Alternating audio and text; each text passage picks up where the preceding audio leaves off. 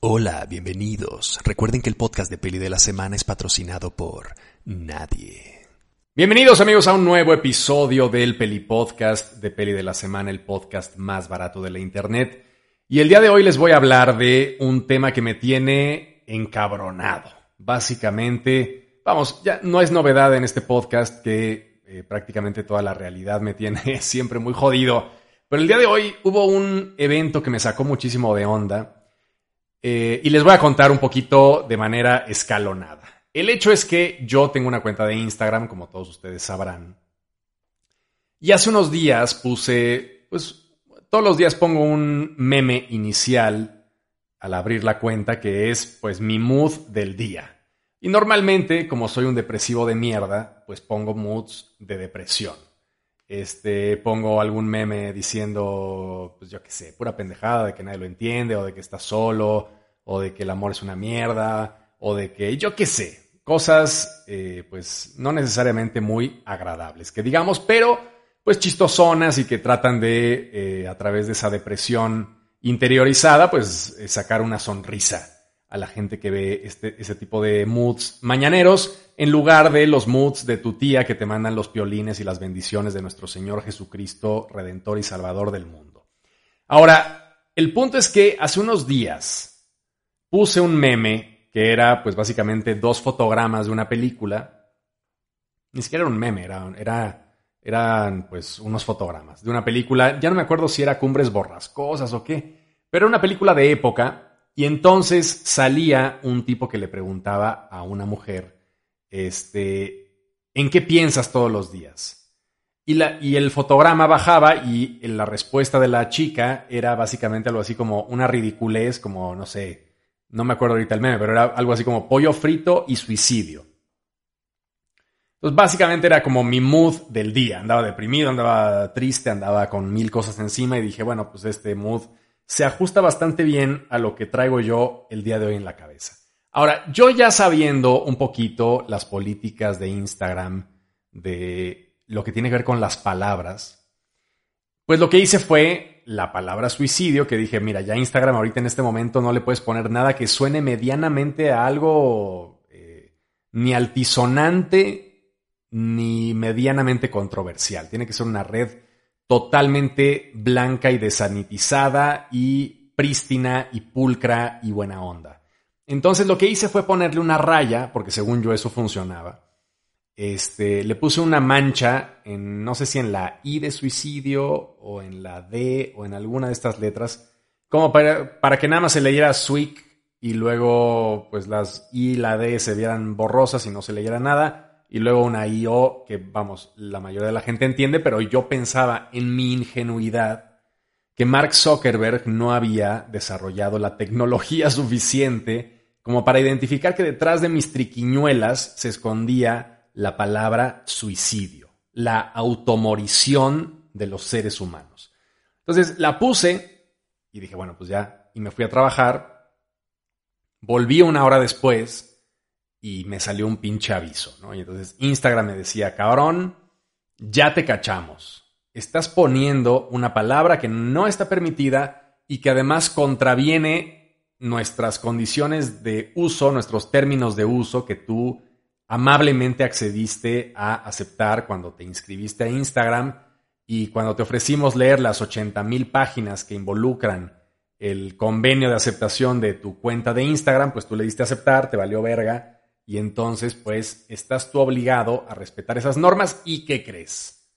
Pues que esta palabra no está permitida y entonces te vamos a dar unas nalgadas. Entonces dije yo, bueno, pues bien, no es la primera vez que me pasa, me pasa muy poco porque trato de cuidarme, no quiero que me cierren la cuenta ni que haya ningún problema, pero de repente me llega a pasar esporádicamente. Dije, bueno, pues es una advertencia, este, mientras no haga esto muy seguido, pues no pasa absolutamente nada y sigo yo con mi vida y con la cuenta. Ahora, empecé a notar que las publicaciones de Instagram llegaban cada vez a menos personas, digamos, Normalmente yo tengo una serie de secciones y sé perfectamente, pues, como cuántos likes va a tener, por ejemplo, un dato curioso, como cuántos likes va a tener un meme, como cuántos likes tiene que tener ciertas cosas. Y sí noté como un escaloncito. Dije, ay, güey, bueno, pues está bien. No pasa nada. Ahora, el otro día iba yo a meterme al cineclub de peli de la semana para activar precisamente el eh, live que hago todas las semanas con los miembros del cineclub para analizar la película que nos toca precisamente esa semana. Total que me metí al live y le piqué activar live. Ahora, la cosa es que no me había fijado y yo estaba todavía en la cuenta de peli de la semana, porque la cuenta del Cineclub es otra cuenta, que es una cuenta secreta que está ahí este, flotando en la estratosfera del Internet. Ahora, le piqué live en la cuenta de peli de la semana y me salió un pinche aviso que dijo, cabrón, te la pelas. No puedes hacer lives porque hace unos días pusiste una historia que era, este, que contravenía nuestras reglas acerca del buen uso de Instagram. Y dije yo, verga.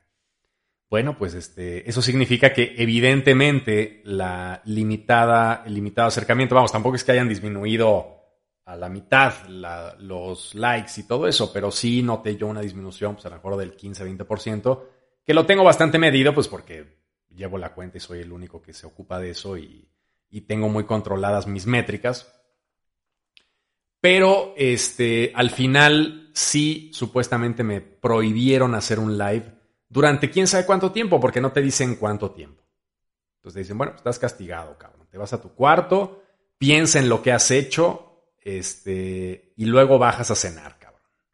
Entonces, un poco me dejó con un mal sabor de boca, sobre todo porque, eh, digamos, en estos tiempos, la censura, no quiero llamarlo censura porque, vamos, siento yo que censura tal vez sea una palabra más fuerte en el sentido de que hay una serie de acciones legales ya por fuera del mundo virtual para tratar de eliminar cierto tipo de contenidos, o sea, eh, alguien dedica un año de su vida a escribir una novela y esa novela no puede ver la luz precisamente porque hay un cabrón que la considera demasiado subversiva y decide pues incinerarla o evitar su publicación a toda costa. ¿no? Creo yo que a lo mejor es demasiado fuerte llamarle censura a este tipo de cosas, pero lo que sí es cierto es que el, digamos, la pantalla discursiva de las redes sociales está supeditada precisamente a, una, a un aparato de censura. A lo mejor light, a lo mejor suave, a lo mejor no demasiado violenta. No, no van a venir a mi casa a sacarme y a, llevar, a llevarme a la cárcel porque yo haya escrito la palabra suicidio. Pero lo que sí hacen es meterse pues con una cuenta que pues, yo le dedico bastante tiempo y que me impiden hacer ciertas cosas solamente porque alguien en esa cuenta escribió la palabra suicidio en un contexto que no fue analizado. ¿no? Entonces, un poco lo, este live es, este live, este, este episodio del Peli Podcast es un poco para tratar, mientras hablo, de racionalizar esta nueva visión del mundo, que es la visión del mundo de siempre, que es una visión punitiva respecto de los discursos para poder tener un mundo más, entre comillas, amable. ¿A qué voy con todo esto? Comparemos Twitter contra Instagram, ¿no? O sea, en Twitter uno puede poner lo que le salga de las nalgas en un tweet de 140 y tantos caracteres. Yo no tengo Twitter, pero sé que se han recrudecido un poquito las normas de copyright. Por ejemplo, si pones tú un video de dos minutos que es una canción, pues te lo bloquean y dicen, señores, esta canción tiene copyright, no la pongas. Si pones un gol de la Champions, te dicen, señor, esta, esta grabación pues, es propiedad de Fox Sports o de yo qué sé. Señor, no puede usted postearla aquí porque tiene copyright. Y sé yo que hay un poquito de eh, pues, esfuerzos por tratar de monetizar el contenido y en ese sentido tratar de recrudecer las leyes o las normas de Twitter que tienen que ver con derechos de autor. Pero por otro lado, uno puede decir la cantidad de barbaridades que le salgan de los cojones mientras alguien no los denuncie, ¿no? O sea, tú, vamos, le puedes decir al peje que es un cabrón, que es un hijo de la chingada, le puedes decir a Claudia Sheinbaum, te puedes quejar con tus gobernantes, en el peor sentido posible, vamos, porque evidentemente la gente que se queja del gobierno no está intentando hacer un, entablar un diálogo eh, con Andrés Manuel López Obrador, ni con Macron, ni con Trump, ni con Biden, ni con nadie, ¿no? Están tratando de descargar una ira frustrada que tienen, este, casi, casi gritándole a la pinche pared, porque evidentemente eh, ni Trump, ni Macron, ni este Biden, ni el peje te van a leer en sus respectivos twitters, vamos, o sea, evidentemente, ¿no? Estás gritándole a la pared, en un acto de catarsis digno de un niño de 12 años. Pero lo que sí es cierto es que ese tipo de redes sociales son muchísimo más tóxicas que Instagram. Entonces, me llama mucho la atención esta dicotomía de decir, bueno, yo personalmente, peli de la semana, prefiero estar en Instagram que estar en Twitter, porque en Twitter tendría yo que estar debatiendo con una serie de personajes anónimos, este, que no sé quiénes son, este, que su respuesta ante cualquier cosa que yo ponga será una mentada de madre, o chinga tu madre, Batman es la, es la maravilla, este, o vete a la... O sea, hay un nivel discursivo mucho más bajo que el nivel discursivo que al menos he logrado construir con la gente que amablemente sigue a Peli de la Semana, que yo jamás he tenido queja. Son, este, digamos, es una comunidad peli de la semana bien linda porque, y vamos, aprovecho para darle las gracias a ustedes, que son los que me escuchan y los que me siguen y los que interactúan con el contenido que pongo y con los que puedo yo dialogar. Porque finalmente el nivel discursivo que yo tengo, cada que pongo una crítica, cada que pongo un meme, cada que pongo cualquier cosa, es súper amable. Y no significa, en ese sentido, no significa que alguien no esté de acuerdo conmigo. O sea, en mil veces hay gente que me dice, cabrón, en serio te pasaste de lanza con esta crítica, no estoy nada de acuerdo contigo. O sea, vamos, ni remotamente me parece que está mal tu crítica. Pero el debate siempre parte de un punto de civilidad, o sea, de decir, cabrón, neta, no estoy de acuerdo. Y entonces yo les escribo, porque eso me gusta, digamos, tener esa interacción, cada que, sobre todo cuando hay críticas o, o algo como un poco más de sustancia que un meme este, escribirles en los comentarios y decirles, güey, pues mira, yo vi esto, eh, qué chingón que hayas visto esta otra cosa, y siempre tratar de mantener un diálogo positivo porque yo aprendo, o sea, literalmente aprendo de muchos de los comentarios que ustedes me ponen diciendo, bueno, pues que yo vi esto, yo no vi esto, eh, esta referencia no me pareció que sea así, el final me pareció flojo y digo, ah, bueno, a lo mejor, y claro, ese diálogo me permite reflexionar un poco más sobre el juicio personal que emito a través de una crítica. ¿no? Es, un, es un diálogo que yo aprecio muchísimo. Y por eso trato de contestarle a casi todos los que ponen algún tipo de comentario en las críticas. Pero en Twitter no podría yo hacer eso. Y Facebook realmente, para serles sincero, no sé bien a bien ni cómo funciona ahora. Entonces, he decidido concentrarme en Instagram precisamente porque es una red muy sanitizada. Pero el problema de ese tipo de regímenes, y claro, aquí lo que voy a hacer es extrapolarlo al clima social y político actual, que por un lado está muy bien que todos intentemos llevarnos de puta madre, pero por otro lado, el costo a nivel discurso de que la gente se lleve de puta madre implica que nadie pueda decir ciertas cosas. Y como este tipo de aparatos mediáticos o de herramientas mediáticas que son las redes sociales, son tan grandes que no hay manera de limitar el hecho de que alguien diga una barbaridad agresiva a simplemente recurrir a la torpeza de limitar ciertas palabras. El otro día me, pasó algo también muy interesante que es, me metí a Instagram y me pidieron mi edad. Entonces dije, ah, cabrón, pues ya, ¿qué? Este, esto se va a volver una red social de jóvenes y ya estoy muy ruco y me están diciendo que ya me vaya. Entonces le dije, bueno, pues nací en este año, track.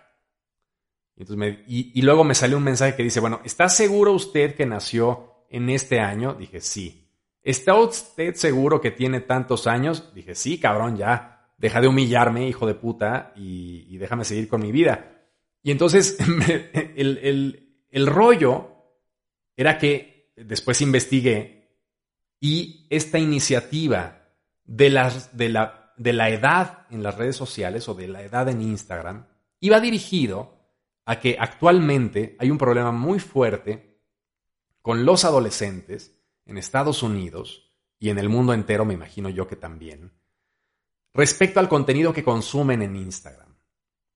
¿A qué, ¿A qué voy con esto? Que el contenido de Instagram es tan tóxico, es tan idealizador de un estilo de vida, es tan limitante de las posibilidades físicas que tiene la gente, es tan limitante de los estándares de belleza, que han detectado que personas que tienen ciertos tipos de edades son particularmente susceptibles a ese tipo de contenido sobre todo de belleza y de lifestyle, ¿no? Que uno ve y dice, puta, ¿qué estoy haciendo mal, cabrón?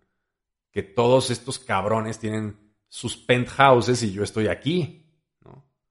O sea, ese tipo de cosas, ¿no? Decir, oye, güey, algo hice mal. O sea, estoy tan pendejo yo que no puedo ser un millonario. Estoy tan pendejo yo que no puedo tener una casa en Bale.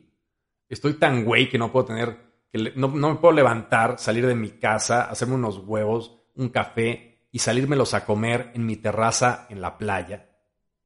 O sea, ¿por qué todo mundo puede hacer eso? Evidentemente es un espejismo que solamente es perceptible, o que más bien es un poquito más perceptible, porque no significa que no seamos invulnerables a esto o que seamos invulnerables a este tipo de fenómenos, pero es un poquito más perceptible para gente que tiene más edad, que dice, güey, a ver, ese pinche departamento no hay manera que lo hayas comprado tú a tus 15 tiernos años de edad, este, trabajando eh, con un método de, de negocios que te enseñó Master Muñoz, cabrón, no me estés chingando. Para los que no saben quién es Master Muñoz, es un eh, influencer de real estate. Búsquenlo. Es ridículo, pero me da mucho morbo y lo veo constantemente. Este. Ahora, por otro lado, o sea, en ese sentido, ese tipo de eh, falacias que, por ejemplo, últimamente, como yo soy ingeniero y me dedico a la construcción, este, últimamente en Instagram, no sé bien por qué, no sé cómo me ha profileado Instagram o que ha visto que le doy clic a algunas cosas, me sale un hijo de puta que vende, este, que es desarrollador, ¿no? Entonces te dice, yo salí de la carrera, un güey de veintitantos años, o sea, que le ves la jeta y dices, este cabrón no tiene, no tiene más de 25 años. Y el güey te cuenta su historia en esta publicidad y te dice, güey, yo salí de la carrera y estuve trabajando años en un proceso de real estate. Luego estuve trabajando años en remodelar casas. Y luego estuve trabajando años hasta que por fin logré construir mi edificio. Y entonces te pone atrás, ya ven que hacen estos eh, como pantallas verdes del pinche TikTok, en donde puedes poner una imagen atrás, y el güey pone su carita de niño de 25 años y atrás pone un pinche edificio como de 40 niveles, ¿no? Y entonces, bueno, a ver, cualquier cabrón que se dedique como yo a real estate de verdad y que se dedique como yo a construir edificios de verdad, sabe que este güey, pues de entrada, la mínima prueba de lógica que te dice que estuvo trabajando años en esto, años en esto, otro y años en esto, pues a menos que haya empezado a trabajar a los dos años de edad, pues es imposible que lo logre, ¿no? Pero ese tipo de publicidades ese tipo de publicidades en las que alguien se mete a bañar, se peina y ya parece exitoso, pues a mucha gente sí le pegan eh, porque dice, güey, eh, pues yo tengo esa edad, este cabrón, y cómo puede ser que yo no me haya dado cuenta de la metodología que requiero yo para ser exitoso. Al, final, pues lo que, de lo que te enteras es que estos hijos de perra, pues no solamente no son lo que te dicen ser, sino que además están súper endeudados, y que tienen un montón de apalancamientos en cosas y que están demandados por 20 lados y que tienen un montón de problemas personales y que deben hasta la camisa que traen puesta. ¿no? Entonces es un poco eso. Pero como es una red social de fantasía, te preguntan tu edad para curar el contenido que tú vas a consumir dentro de la red social. Entonces, el propio Instagram está determinando que no puedes ver absolutamente todo. Realmente no sé cómo funcione, porque un poco el problema de estas redes, de Facebook, Instagram, Twitter, whatever, es que los algoritmos, para que la gente precisamente no se, no se aproveche de ellos, son cosas prácticamente top secret. ¿no? O sea, nadie sabe realmente cómo funciona el algoritmo. Yo no sé cuántos strikes tengo antes de que me cierren la cuenta, ni sé lo que implica un shadow ban, qué porcentaje bajan, suben, mueven de una publicación para que esto se penalice o no se penalice. Nadie sabe las reglas a ciencia cierta más que la gente que programa las reglas en Facebook, Instagram y, las demás redes sociales. Ahora, lo que sí queda claro es que la experiencia personal de los adolescentes está empezando a ser coartada en un claro intento de decirnos que este tipo de personajes menores de edad no están listos para experimentar la plataforma de Instagram en modo completo. Yo no sé que le censuren, realmente no lo sé, pero sí me queda claro que hay un esfuerzo para curar, o sea, para hacer una curaduría del contenido de las redes sociales dependiendo de tu edad. Entonces, esto ya me lleva, entre este dato, entre el dato de, mi, de mi desaguisado con la palabra suicidio y una serie de cosas que he estado viendo últimamente, me lleva a pensar una conclusión bastante triste que es el hecho de que los seres humanos, para poder ser seres socialmente aceptables, moralmente aceptables, independientemente de la moral hegemónica y si es patriarcal o si es feminista, lo que sea, digamos, los códigos básicos de la convivencia. No matarás, no te vas a mear en la puerta de tu vecino, no vas a cogerte a la esposa o al esposo de tu vecino, este, no vas a matar al perro de tu vecino, vas a hacer una serie de cosas para tratar de vivir en paz. Pero esas normas tienen que ir irremediablemente acompañadas de un acto punitivista, de un acto de represión, de un acto de castigo. ¿Por qué Instagram es la red más bonita, entre comillas, para existir como con un proyecto como Peli de la Semana, en donde la gente puede medianamente discutir con más de dos dedos de frente y con cierta sabiduría y, y que me enseñen y yo platico y tal, sin la agresividad cotidiana? Porque es una red súper fascista. Por eso, porque es una red completamente limitante, completamente rigurosa en sus reglas de limitaciones de discurso. Es por eso. Entonces, esto nos hace pensar, o al menos me hace pensar a mí, porque en la mañana de, no sé si fue ayer o antier que me pasó esto, estaba muy encabronado. Creo que fue el jueves, porque además tuve book club y les eché un discurso a la, a los pobres miembros del book club que se tuvieron que chutar ahí cinco minutos iniciales del live de mí aumentando madres, porque al menos en la cuenta del book club pues no me la castigaron porque es otra cuenta. Este, pero a final de cuentas lo que me hizo pensar después de esto, después de, esta, de este enojo, que dije yo, güey, no puede ser, es una mamada esto, eh, ¿cómo pueden ser tan pendejos para creer que la gente no sabe discernir entre suicidio o si alguien dice un chinga a tu madre sin tener lo que censurar. O sea, ¿cómo puede ser que esta, esta, esta castración discursiva tenga algún efecto positivo? Y luego me puse a pensar y dije, cabrón, pues es que la gente sí está bien pendeja. O sea, la gente sí está bien pendeja. Y me incluyo. ¿no? O sea, si alguien habla de pendejos, yo siempre me incluyo. Pues porque lo soy también. Y porque somos seres humanos, o sea, cuando yo digo la gente está bien pendeja, es los seres humanos estamos muy pendejos y tenemos una gran capacidad de ser manipulables por las cosas. Que yo considere que mi actuar o mi discurso debería poder interpretarse de cierta forma, no significa que el resto de la gente lo interprete de cierta forma. Ese es el meollo del asunto. Y como eso es así, la libertad de, expresión es una patraña utópica que no existe. Que no existe. Y menos aún en nuestros tiempos. O sea, a lo mejor antes había libertad de expresión cuando tú ibas a un bar y te cagabas en todo y decías, esto no me parece, chinga su madre esto, y, tus amigos te aplaudían, los otros se callaban, o a lo mejor te vas un sillazo con alguien, rompías una botella y te ibas a tu casa a dormir. Pero en este en esta época, en donde las opiniones son masificables y donde una cuenta de 100 seguidores en Twitter puede tener un tweet de 100 mil likes porque dijo alguna pendejada que tuvo la suerte o la mala suerte, porque realmente hacerse viral en Twitter o en cualquier otra cosa debe ser una puta pesadilla. Pero tuvo la suerte de entrar en ese torrente de información dirigido. Pues eso convierte a las opiniones en algo particularmente peligroso, en algo particularmente sensible. Y las redes sociales están actuando como actúan los padres muchas veces y como actúan los gobiernos más orientados a las limitaciones que nosotros hemos determinado que llevan por nombre fascismo. O sea, el fascismo no tiene que ver con una opinión de izquierdas ni con una opinión de derechas. La gente de ultraizquierda puede ser fascista y la gente de ultraderecha puede ser también fascista. El fascismo lo que implica es un gobierno de un autoritarismo total, de un control discursivo absoluto. No hay una opinión alterna a la opinión hegemónica del fascismo en, un país fascista.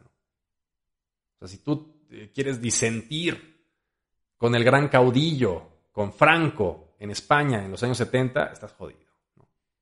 En los años 60, estaba ahí con todo el poder a todo lo que daba. O sea, no hay manera. No lo hagas.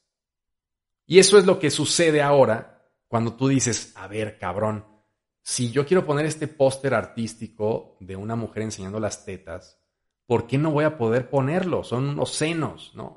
la mitad de la población mundial, más de la mitad de la población mundial tiene senos. ¿Qué hay de escandaloso en ver unas tetas? Bueno, pues sí, pero explícaselo al caudillo, explícaselo a Mao, o explícaselo a Hitler, o explícaselo a Pinochet, o explícaselo a Instagram. Tal cual. Se cancela. ¡Pum! Adiós tu post no puede ser visto por la gente porque hemos determinado que los pezones femeninos tienen un problema serio respecto de la este, exhibición de ciertos materiales audiovisuales en nuestra plataforma. Tan, tan. Y un poco lo entiendo.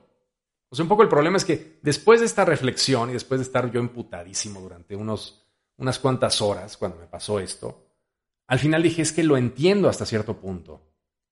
Porque claro, ¿dónde te detienes?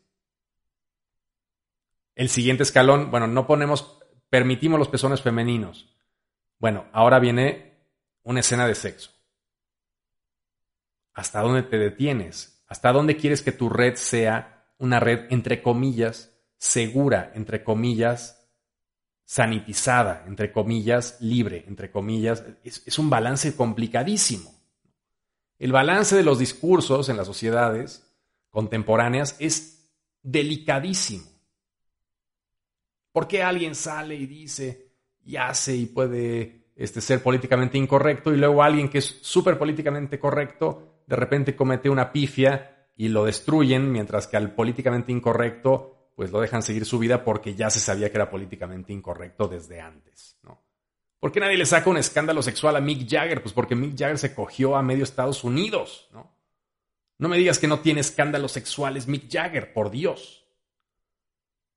Todo mundo diciéndole a Louis C.K., güey, no mames, este cabrón es un cerdo. Es un tipo de despreciable, se masturbó enfrente de tal. Y claro, bueno, yo no digo que esté bien, evidentemente. ¿no? Que tú llegues a un. No es, no es lo más adecuado, evidentemente, llegar a un cuarto donde hay, creo que había dos mujeres amigas de él, y él se sacó el pene, se empezó a masturbarle. Bueno, primero les pidió permiso. Les dijo, disculpen, eh, ¿me puedo masturbar frente a ustedes? Y, ellas, un poco, claro, yo lo entiendo, vamos, es una posición de poder muy fuerte. Y claro, para no, para no hacerle el feo al gran comediante que tiene el gran poder mediático, le dijeron, bueno, pues está bien, mastúrbate. Una situación incómoda, una situación grosera, una situación fea pero ¿qué sucedió? Ahora, cuando uno piensa en el Me Too y cuando uno piensa en estos movimientos morales que dices, ¿en quién es el primero en el que piensas? Pues pienso en Bill Cosby, pienso en Harvey Weinstein y pienso en este cabrón, en Louis C.K. Y al mismo tiempo, estoy ahora mismo leyendo la biografía de los Red Hot Chili Peppers de Anthony Kiddis y ese güey se folló a todo Estados Unidos de la peor manera posible contando anécdotas de John Frusciante, cogiéndose mujeres y dejándolas tiradas en la carretera. O sea, de ese nivel. ¿Por qué unos caen y otros no? ¿Por qué esto se persigue y lo otro no? Bueno, porque a alguien se le ocurre sacar la noticia y si pega, pega y si no, no. Entonces, un poco el rollo de todo esto del control discursivo que ejercen las redes sociales, que además es particularmente azaroso, me lleva a pensar en ese gran fantasma que existe del terror a la ley, del terror a las normas, del decir, esto tiene que ser así porque si no hay nalgada. Y existe la posibilidad de que no te toque la nalgada, pero si te toca, estás fuera. Entonces, me deprime un poco que nuestro libre albedrío, supuestamente, que nuestra idea de que cuando uno cumple 18 años es un adulto funcional, un ser humano completo, un ser humano intelectualmente listo para poder votar, para poder beber, para poder salir, para poder entrar al ejército, por ejemplo, por decir algunas mamadas. Realmente los 18 años solo te traen este, puros privilegios de mierda, ¿no? Te puedes meter, te puedes echar una chela y te puedes ir al ejército. ¿What? No, pues mejor me quedo a los 16, que también me me podía echar una chela y no me mandaban a pinche Congo a buscar ahí caucho, yo qué sé, ¿no? Entonces, a final de cuentas, un poco toda esta diatriba que les eché el día de hoy, porque estaba medio enojado, pues tiene que ver un poco con los discursos y con la posibilidad, o más bien la imposibilidad de que llevemos nuestra vida en paz como seres humanos si no hay detrás algo que nos esté amenazando con un castigo inminente si rompemos las reglas. Es deprimente, ¿no? O sea, tiene todo el sentido del mundo, pero no deja de deprimirme que eso sea así, que esto funcione realmente así. Por eso la red social más bonita es Instagram. Y por eso me voy a aguantar y me voy a tragar con papas el rollo que me hayan castigado y voy a bajar la cabecita y voy a decir, bueno, ya, la próxima vez ni siquiera voy a pensar en poner un post que diga suicidio codificado, vamos, ni siquiera el 5U1C1D, o sea, que tiene uno que estar poniendo casi como en clave morse las palabras para que no te la censure Instagram.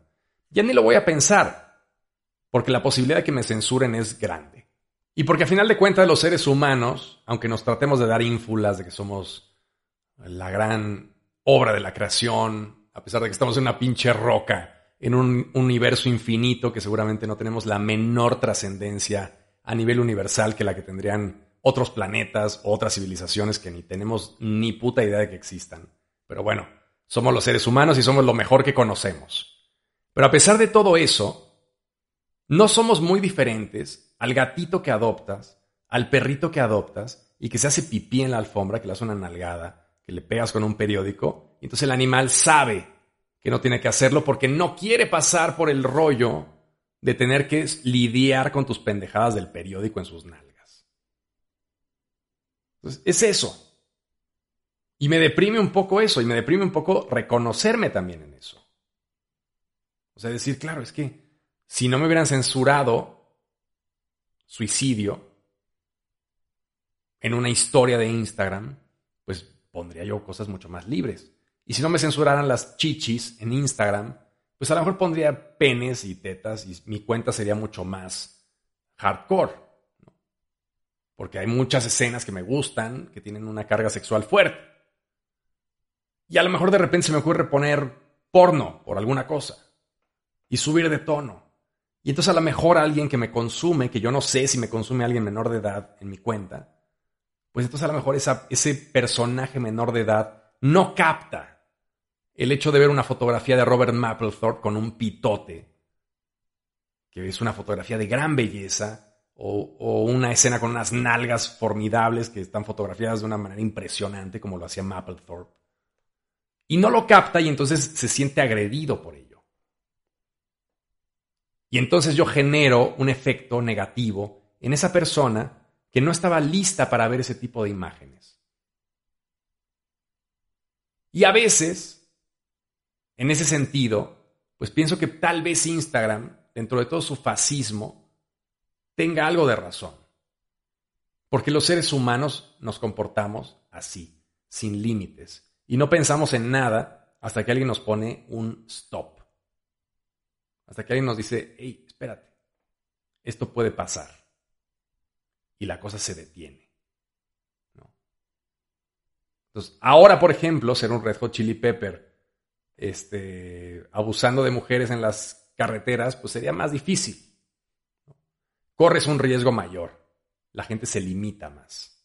Limita los instintos, limita el actuar. Y a final de cuentas, ser humano implica justo eso. Un constante limitar los instintos para tratar de ser un ser humano funcional para tratar de existir en una sociedad que de otra forma, con la liberación total de los instintos, no podría existir. Los seres humanos que no tienen límites son precisamente los psicópatas que encerramos en las cárceles. Son los tipos que, que sacamos de la sociedad.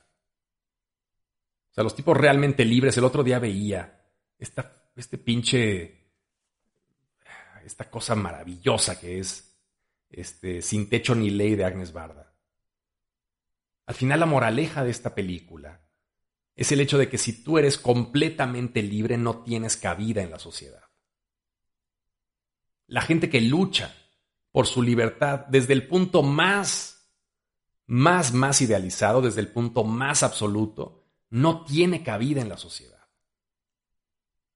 No tiene cabida en un entorno donde los seres humanos están voluntariamente encapsulados, donde los, donde los seres humanos están voluntariamente enjaulados en una rutina, en un trabajo, en un entorno moral, en una serie de cosas que les impiden ser ese efluvio de libertad que es la personaje protagónica de Sin Techo ni Ley de Áñez Barba. Una vagabunda. Una mujer nómada. Y eso es ser un ser humano. Es impresionante. En fin, quería compartirles esto porque es una reflexión que traí yo en la cabeza estos días a raíz de lo de Instagram. Son muchas cosas. Espero haberme dado a entender un poquito porque ya se me está acabando la voz y si no me di a entender, pues ya no puedo arreglarlo porque me voy a quedar afónico en un par de segundos. Pero aún así, agradezco que me hayan acompañado, agradezco que me escuchen cada semana y nos veremos la próxima semana, ahora sí con el episodio que yo tenía planeado para esta, que es ¿Qué está haciendo mal Netflix y los servicios de streaming? Porque me preguntaban, oye, te quejas mucho, pero ¿qué crees que estén haciendo mal? ¿Qué se puede mejorar? Bueno, pues la próxima semana hablaremos precisamente de eso. Les mando un abrazo, los quiero. Váyanse a cenar, a dormir o a desayunar, dependiendo de qué hora estén escuchando esto.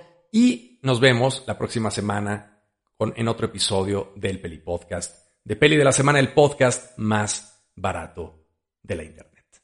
Hasta luego. Este fue el podcast de Peli de la Semana, el podcast más barato de la Internet. Y recuerda, el podcast de Peli de la Semana es patrocinado por nadie.